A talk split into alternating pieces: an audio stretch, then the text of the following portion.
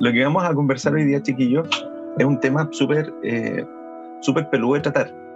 ¿ya? Eh, no, no, no, es como fácil, fácil de decir porque, porque atenta directamente contra nosotros mismos. Eh, lo que vamos a discutir hoy día tiene que ver con, con un cambio permanente. Ese es el título de lo que vamos a hablar hoy y es lo que, es lo que nos quedamos la semana pasada. Un cambio permanente. Y, y, y no es tan simple de lograr, está fácil de decir, pero no es, no, es, no es, simple de que, de, que, lo podamos lograr. Entonces, eh, lo que vamos a hacer es tratar de, es tratar de, primero, entiendan que esta cuestión, no, no na, nadie se lo tome como si, como si fuera un ataque personal, ¿de acuerdo? Vamos a tratar de establecer un principio y en función de ese principio vamos a, vamos, vamos a avanzar. ¿Ok? Entonces, algunas de las cosas que dijimos en las sesiones anteriores te, te, tenían cosas, cosas importantes que rescatar. Nosotros tenemos la, la tremenda responsabilidad de, de, empujar un cambio, de, de provocar que, que las cosas pasen. Y cuando digo provocar que las cosas pasen, tiene que ver con que el reino de Dios se establezca en esta tierra. ¿De acuerdo? Pero para que el reino de Dios se establezca en esta tierra, primero el reino de Dios tiene que establecerse en tu corazón. Si el reino de Dios no se estableció en tu corazón, tú vas a representar otro reino. Si el reino de Dios no, no, no, no primero se forma en, en, en, en, tu corazón, en tu vida, luego lo que tú vas a representar es, lo que, es cualquier otra cosa, menos el reino de Dios. Entonces, eh, esto es re importante porque de alguna manera pareciese que avanzamos cinco pasos, retrocedemos tres, avanzamos diez, retrocedemos dos, y estamos en un constante ir y venir.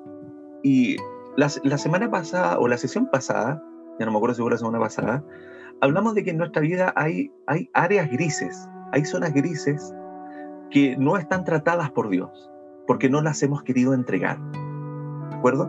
No las hemos querido soltar.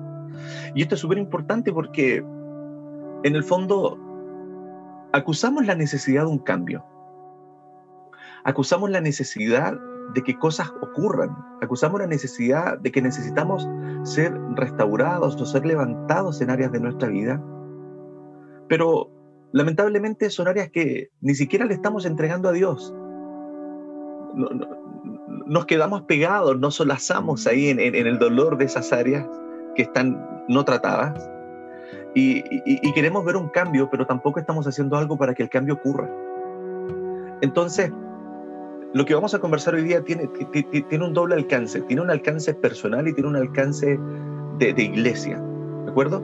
Y en lo personal eh, está lo importante porque en la medida que en, en lo íntimo tuyo, en la interna, los cambios se provocan, estos cambios debieran hacer un efecto de olas hacia la iglesia, hacia quienes te rodean.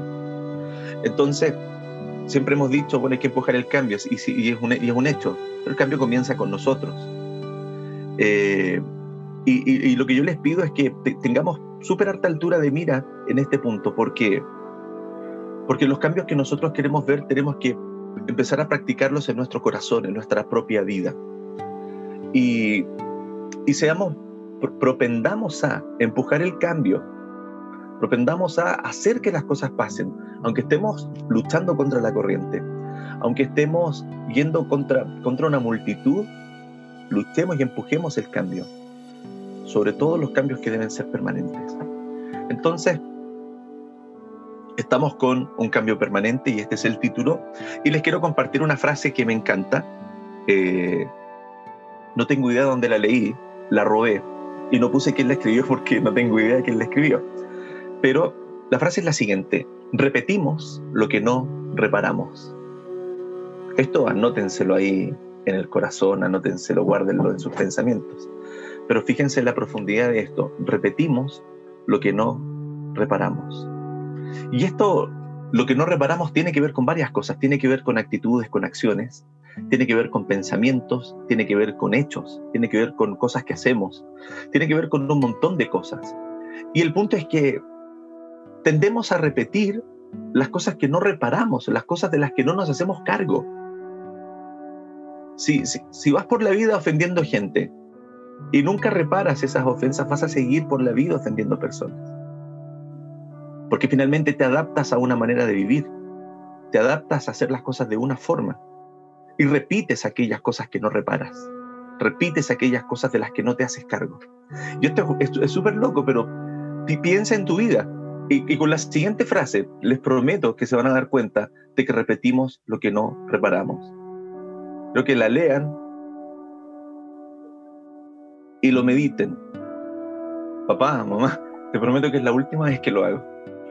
Lo, lo, y, lo, hemos dicho llorando. A mí me tocó decirlo llorando muchas veces. Llorando, a moco tendido. Papito, papito, te prometo, papá, última vez, última vez. Mamita, mamita, última vez, pero, pero, pero por favor, última vez. Y, y parece un chiste. Pero si te das cuenta, cada vez que rompiste esta promesa de la última vez que lo hago, cada vez que la rompiste y reincidiste, volviste a hacer lo mismo, te das cuenta que finalmente nunca reparaste lo que habías hecho, nunca te hiciste cargo de lo que hiciste y repetiste lo que no habías reparado. Entonces, te, invito a que primero hagamos el ejercicio de cuántas veces le dijimos a nuestros papás, papito, mamita, te prometo que es la última vez. ¿Y cuántas veces rompimos esa, esa promesa? Pero hoy día te quiero contrastar, te quiero contrastar con Dios. ¿Cuántas veces le dijiste o le has dicho a Dios, te prometo que esta sí es la última vez que lo hago? Te prometo que, que no lo voy a hacer más, te prometo que lo voy a superar, te prometo que me voy a esforzar, te prometo que voy a cambiar. Y, y aquí estamos de nuevo, después te encuentras en una oración, te encuentras solo, sola, en tu dormitorio, en tu habitación, en, en el metro, en el auto, qué sé yo, y te encuentras de nuevo pensando, lo hice de nuevo. Y ahí poniendo la cara de vuelta, ingeniándote de cómo decirle a Dios de nuevo, que aquí estamos otra vez. Si tú eres como yo, probablemente esto te, ha pasado muchas veces. Es que lamentablemente no somos perfectos, pero quiero llegar a un punto, y el punto es algo que dijo el profeta Jeremías en un momento con un contexto distinto, pero me interesa rescatar el significado puntual del versículo que les voy a comentar a continuación, que dice esto, ¿por qué tengo entonces que sufrir este dolor constante? ¿Por qué no sanan mis heridas? Realmente me decepcionas. Eres para mí como un arroyo seco, como una fuente sin agua. ¿Te ha pasado alguna vez que hay situaciones en tu vida que te hacen sentir así, como un dolor constante, heridas que no sanan, cosas que has hecho y que finalmente te terminaron lastimando a ti mismo, cosas que dijiste hacia otras personas, pero que finalmente terminaron calando hondo en tu corazón?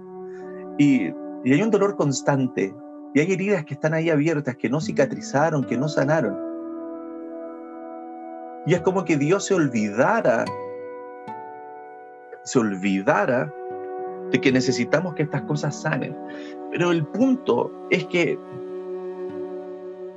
y en esta, serie, en esta serie que estamos hablando de ahora que, hay algo que creo que lo he dicho en todas las sesiones, y es que Dios no viola el libre albedrío, no lo viola. Si tú no entregas esa área gris de tu vida, Él no tiene por qué colaborar en sanar esa área gris de tu vida.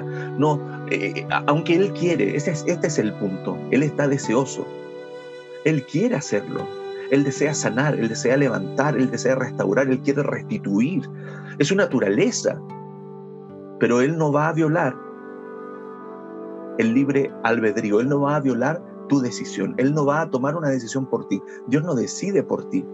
De hecho, pensando en, bueno, si Dios ha tomado alguna vez una decisión por nosotros, la única decisión que Él tomó por nosotros fue hacer un sacrificio para Él mismo voluntario por nuestros pecados. Pero aún así no es un sacrificio que Él nos imponga, es un sacrificio que nosotros tenemos que aceptar. Por lo tanto, Dios no decide por ti.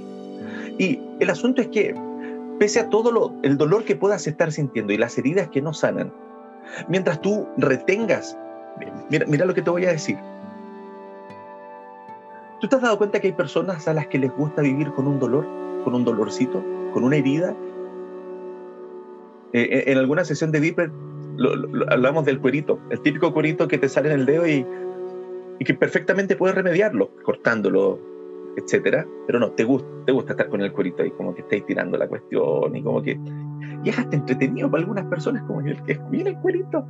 Y tenéis situaciones en tu vida, áreas grises, estas áreas oscuras, estas áreas que no todo el mundo conoce o en algún punto de tu vida sí son conocidas por algunas personas, típico las personas más cercanas, pero como que acaricias ese cuerito, acaricias ese dolor, como que acaricias esa herida que está ahí y sabes que necesitas sanarla, sabes que necesitas que eso mejore, pero no sueltas para que mejore, no sueltas para que sane, la mantienes ahí. Es un área gris que sabes que necesita ser cambiada de color, que sabes que necesita ser restaurada. Es un área gris que debiera ser un área de colores. Es un área que Dios debiera estar iluminando con su amor, con su luz, pero no la entregas. Por alguna razón, como que te gusta sentir esa sensación. Ese es un caso. ¿Ok? El caso es un caso crítico para mí. Y el otro caso es derechamente cuando no es que lo disfrutas, sino que sin simple, lisa y llanamente no entregas. Prefieres vivir con el dolor, prefieres vivir con esa herida y como que te endureces. ¿ah? Y esto está crítico también. ¿Qué pasa cuando el dolor y las heridas provocan que tu vida tenga un endurecimiento, que tu corazón se endurezca? ¿Qué pasa cuando tu corazón pierde la capacidad de amar de la forma correcta? Cuando tu corazón pierde la capacidad de servir de la manera correcta. Cuando te conviertes en una persona indolente, una persona que ya perdió la capacidad de empatizar con alguien solo porque tu corazón se endureció y se endureció porque nunca soltaste el dolor para que Dios te ayudara a sanar, porque nunca soltaste esa área gris de tu vida para que Dios pusiera colores en ella ya sea porque te gusta tirarte el cuerito, o ya sea porque realmente te endureciste, porque le quisiste dar frente a esta cuestión y no quisiste ceder. Pero el punto es hoy, o tienes un cuero suelto, o tienes un corazón de piedra. O tienes un cuero suelto, o tienes un corazón de piedra. Y no hay más opciones. Pero el problema radica principal y fuertemente en nuestro corazón ¿Por qué? Porque Jeremías dice lo siguiente, nada hay tan engañoso y perverso como el corazón humano. ¿Quién es capaz de comprenderlo? Y esta es la cuestión. Tu corazón, tu propio corazón, tus emociones, tus propias emociones, tus sentimientos, tus propios sentimientos, ni siquiera tú los conoces completamente. Porque de alguna forma tú dices, no, estas cuestiones ya las tengo superadas pero de repente hay una situación que lo detona y te das cuenta que en realidad no estaba superado. De repente pasa algo y, chúngale, yo pensé que esto estaba ya corregido y no estaba corregido. ¿Quién es capaz de comprender el corazón del ser humano que es tan engañoso y perverso? Responde el Señor y dice, yo, el Señor, que investigo el corazón y conozco a fondo los sentimientos, que doy a cada cual lo que se merece de acuerdo con sus acciones. Y esto es una locura, pero la Biblia es enfática en esto. Acuérdense que dice lo siguiente, de lo que abunda en tu corazón, tu boca habla. De lo que abunda en tu corazón,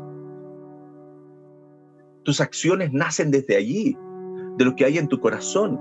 Y a veces hay acciones en nuestra vida y hay palabras en nuestra boca o palabras en nuestras redes sociales para ser actuales. En mis tiempos solo se decía la boca, pero hoy día estamos más modernos.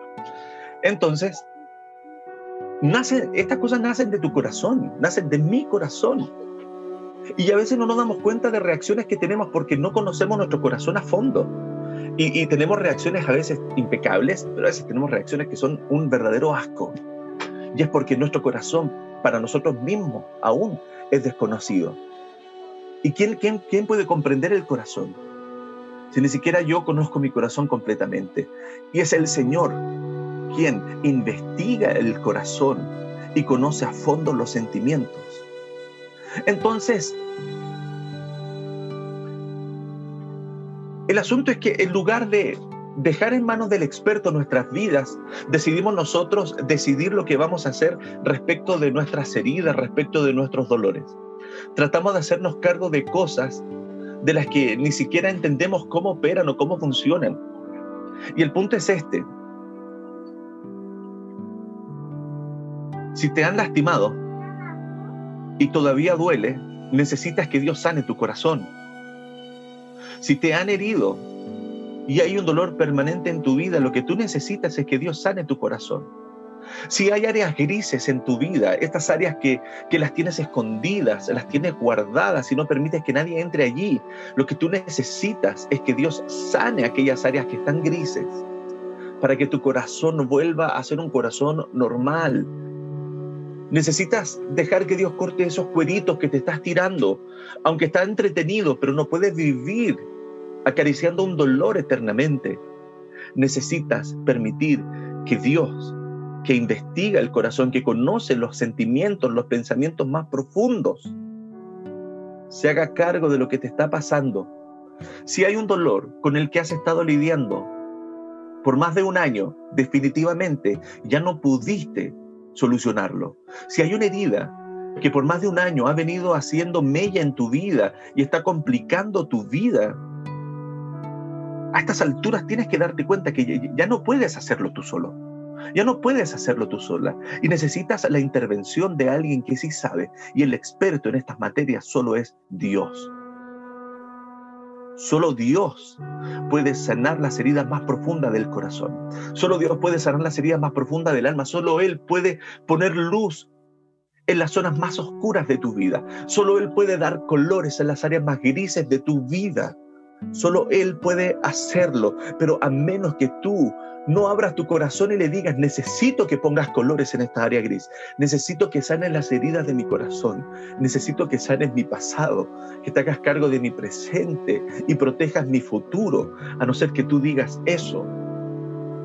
Pese a que Dios está dispuesto, no lo va a hacer porque Él no viola el libre albedrío. Él no va a violar tu capacidad de decidir.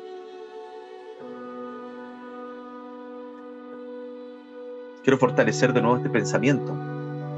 Repetimos lo que no reparamos. Repetimos lo que no reparamos.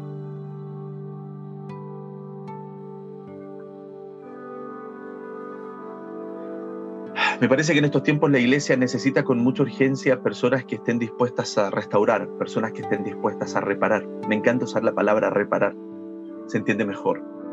A reparar. No necesitamos personas con, un, con una predicación elocuente llena de teología. Necesitamos personas que estén dispuestas a vendar corazones.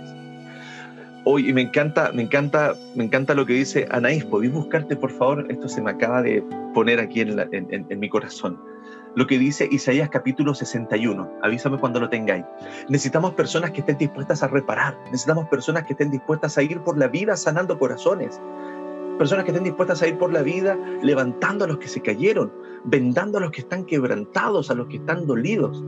Necesitamos personas que tomen esta decisión, que tomen la decisión de hacer algo distinto, porque está muy fácil quedarnos ahí pegados pero si queremos un cambio, necesitamos hacernos cargo del cambio.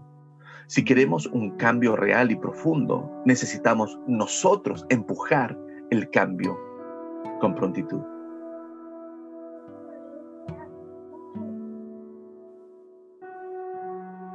Nacho, ¿qué verso?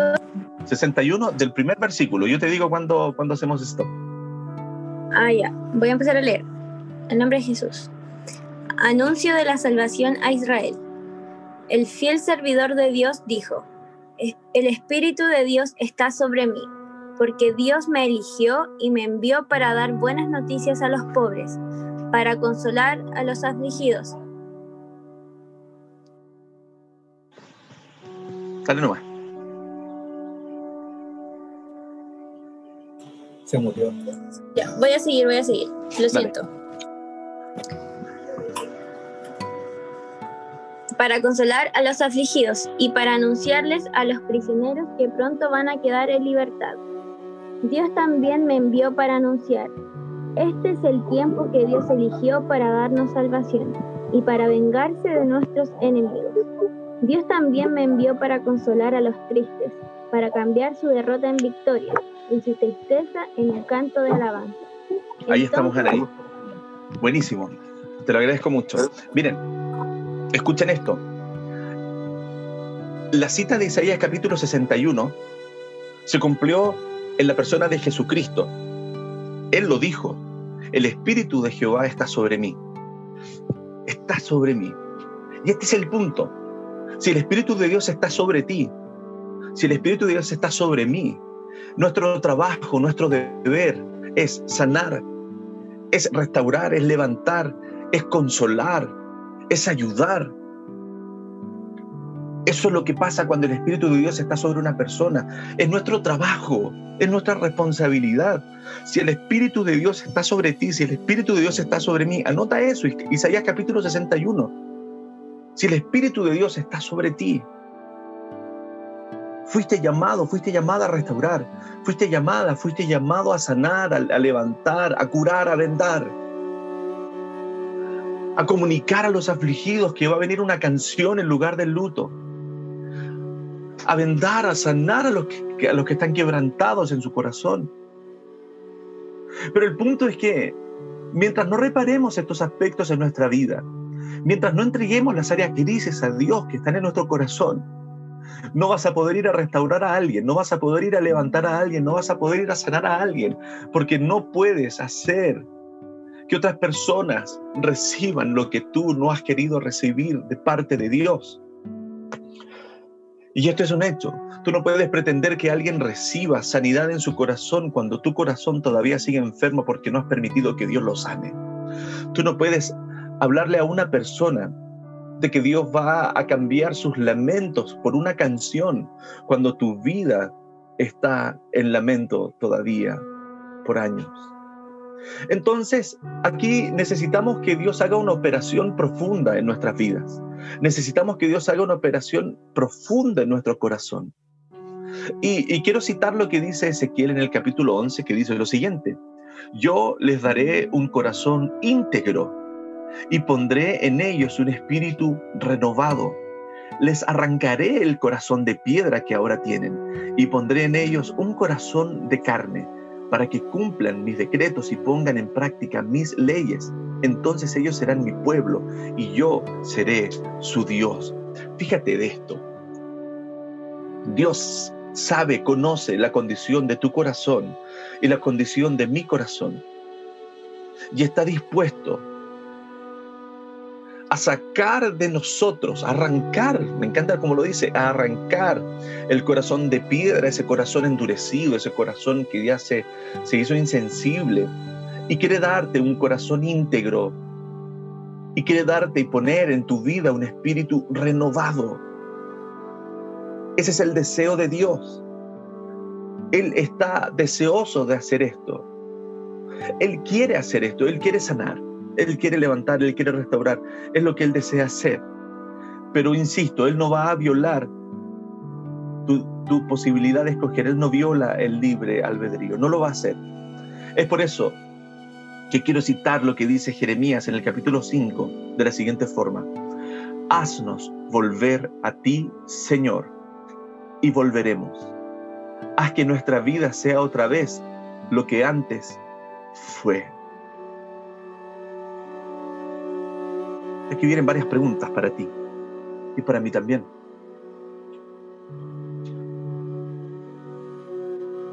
¿Podrías hacer un recuento de las áreas grises de tu vida? ¿Cuáles son esas áreas que Dios no ha podido no ha podido tratar porque no se las has querido entregar? ¿Tienes la capacidad de amar a todas las personas por igual, sin excepción? Porque esto es el Evangelio, esto es el amor, esto es Dios, esto es Cristo. Porque de tal manera amó Dios al mundo, sin excepción, sin clasificación. Él amó al mundo de la misma forma. Y dio a su, a su Hijo unigénito para que todo aquel que en él cree no se pierda más, tenga vida eterna. Piensa en la persona que más bien la ha hecho a tu vida. Calcula el amor que sientes por esa persona y ahora piensa en la persona que más ha dañado tu corazón. Calcula si el amor es del mismo tamaño.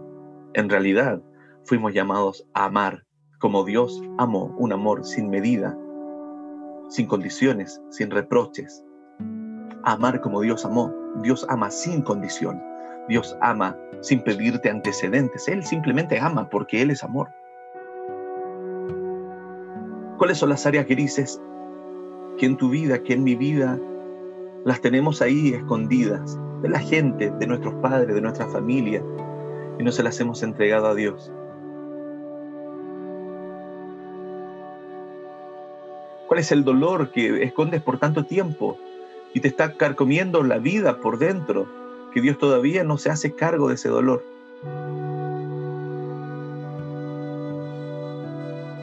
¿Sabes? Habitualmente se dice que hay un punto de la conciencia, hay un punto en el que te redarguye la conciencia y tú dices, bueno, estoy medio para la embarrada, como que tengo que arreglar las cosas con Dios. Pero eso opera solo hasta el punto en que tú te adaptas a vivir de una forma. Fíjate lo que estoy diciendo. Habitualmente la conciencia, y sobre todo cuando la conciencia es movida por el Espíritu de Dios, reacciona inmediatamente cuando algo está funcionando de manera errada, cuando algo está fuera de lo normal, está alterado en su funcionamiento. Pero llega un punto en el que cuando tú ya te acostumbras a vivir de cierta forma, compensas estas áreas de tu vida con otras áreas de tu vida. Así como cuando una persona se, se tuerce la pierna, ¿verdad? Y comienza a cojear y empieza a cargar la otra pierna y empieza a compensar esta torcedura, ese dolor con otras partes de su cuerpo. Así también en tu vida y en mi vida empezamos a compensar y nos empezamos a, comillas, adaptar a vivir de esa forma. El asunto es que Dios no quiere que vivas con un corazón lisiado. Dios no quiere que vivas con sentimientos traumatizados. Lo que Dios quiere es que vivas con un corazón sano, que tus sentimientos sean saludables, que tus emociones sean las correctas, que tu pasado como lo dijimos en algún momento, solo sea un lugar de referencia, pero no un lugar de residencia. Que lo que haya pasado allá atrás se sane, se restaure, se libere, se levante y que ya no dicte lo que va a pasar en tu futuro. Pero para que eso ocurra, necesitas y yo necesito entregarle a Dios total y completamente las áreas grises de mi vida, entregarle nuestro corazón por completo. Como dice esa canción súper antigua, no sé qué tan antigua es, pero me encanta. En totalidad a ti rindo alma y corazón.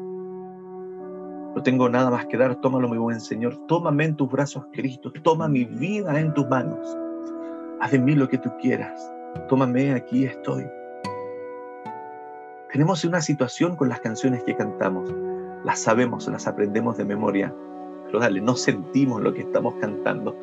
Y, ah, pero en totalidad, completamente, en totalidad a ti rindo alma y corazón, sin reservas, sin excepciones, con áreas grises incluidas, con esas áreas que hasta vergüenza te pueden dar, entrégalo completo. Con esas cosas que te da vergüenza hasta ti mismo tener dentro tuyo, sentir, pensar, entrega completo. Aunque sea muy terrible, aunque sea muy vergonzoso, cuando Dios se hizo hombre y como hombre murió en la cruz del Calvario, Él murió por todas tus vergüenzas, por todos tus errores, por todos tus fracasos y los conoce todos. Y como ya los conoce todos, no está difícil que se los puedas decir, porque Él ya lo sabe y solo espera que tú se lo digas.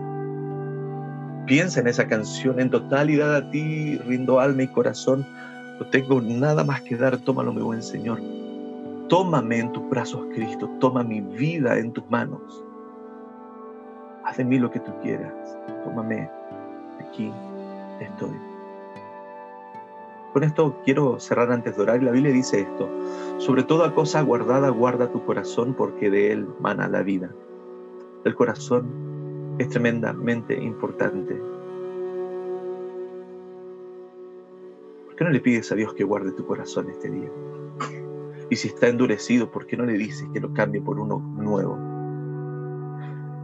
Y si tus sentimientos y si tus emociones están, están ahí malitas, que ponga un espíritu nuevo dentro de ti. Y antes de orar, les comento lo que vamos a hablar en nuestra próxima sesión. ¿Cómo vivir en la voluntad de Dios? Una pregunta que nos hemos hecho infinitas, infinitas veces. Es una pregunta a la que le queremos dar las respuestas correctas, sin errar, respuestas que van a cambiar el rumbo de nuestra vida para siempre. Si puedes, cierra tus ojos y te pido que abras tu corazón. Dios te quiere escuchar. Señor, te damos gracias por tu amor, por tu misericordia, por tu favor y tus atenciones hacia nosotros. Gracias por este tiempo que nos permites tener en esta sesión. Te pido, Dios, que en esta hora nos escuches, Señor. Yo sé que tú sabes todo de nosotros y a veces nos cuesta decirte algunas cosas. Tenemos áreas grises en nuestra vida. Tenemos áreas que quizás nadie conoce, Señor, quizás algunos conocen parcialmente. Pero queremos en totalidad, Señor, en este día entregarte nuestra vida, nuestro corazón, nuestras emociones, nuestros sentimientos, nuestros pensamientos. Queremos entregarte nuestro pasado, nuestro presente y nuestro futuro. Porque solo tú puedes guardar nuestra vida, solo tú puedes guardar nuestro corazón. Hemos demostrado lo incapaces que somos a la hora de tomar las decisiones correctas. Hemos demostrado lo incapaces que somos a la hora de proteger nuestro corazón. Y en esta hora te pido, Dios, que si nuestro corazón se endureció por circunstancias, por nuestras malas decisiones o por terceras personas, tu Señor hagas una operación y saques de nosotros ese corazón duro como piedra y pongas un corazón de carne, un corazón sensible, un corazón que puede ser empático con otras personas. Y te pido, Dios, que si tenemos heridas, si tenemos cueritos ahí, que, nos acostumbramos a mantenerlos y a quedarnos ahí entre el dolor y entre sentirnos bien, que nos hagas entender, te pido hoy que nos hagas entender, Señor, que estas cosas debemos entregarlas y debemos entregarlas bien. Si tu Espíritu está en nosotros, Señor, necesitamos Necesitamos entender que estamos llamados a sanar, a curar, a vendar, a levantar, a restaurar. El Espíritu de Dios, si el Espíritu de Dios está en nosotros, tenemos que cambiar lutos por alabanzas en las personas. Pero el punto es que si nuestras áreas y nuestra vida están así, Señor, y no, no, permitimos que tú trabajes en nosotros, ¿cómo vamos a invitar a otros a vivir una vida, una vida plena en Jesucristo si nosotros no tenemos una vida plena en Jesucristo? No podemos, Señor, hablar de aquellas cosas que no estamos experimentando en nosotros mismos. Es por eso, Señor, que te pido que miren los corazones de quienes estamos aquí conectados y de quienes van a escuchar este audio después si hay un pasado que sanar, en el nombre de Jesús, te pido que sanes ese pasado. Si hay un presente que enderezar, te pido que endereces este presente. Y respecto al futuro, Señor, lo dejamos en tus manos, porque tú sabes lo que es mejor para nosotros, porque tú tienes pensamientos para nosotros y son pensamientos de bien, pensamientos de paz. Te doy gracias por este tiempo, Señor. En el nombre de Jesús. Amén.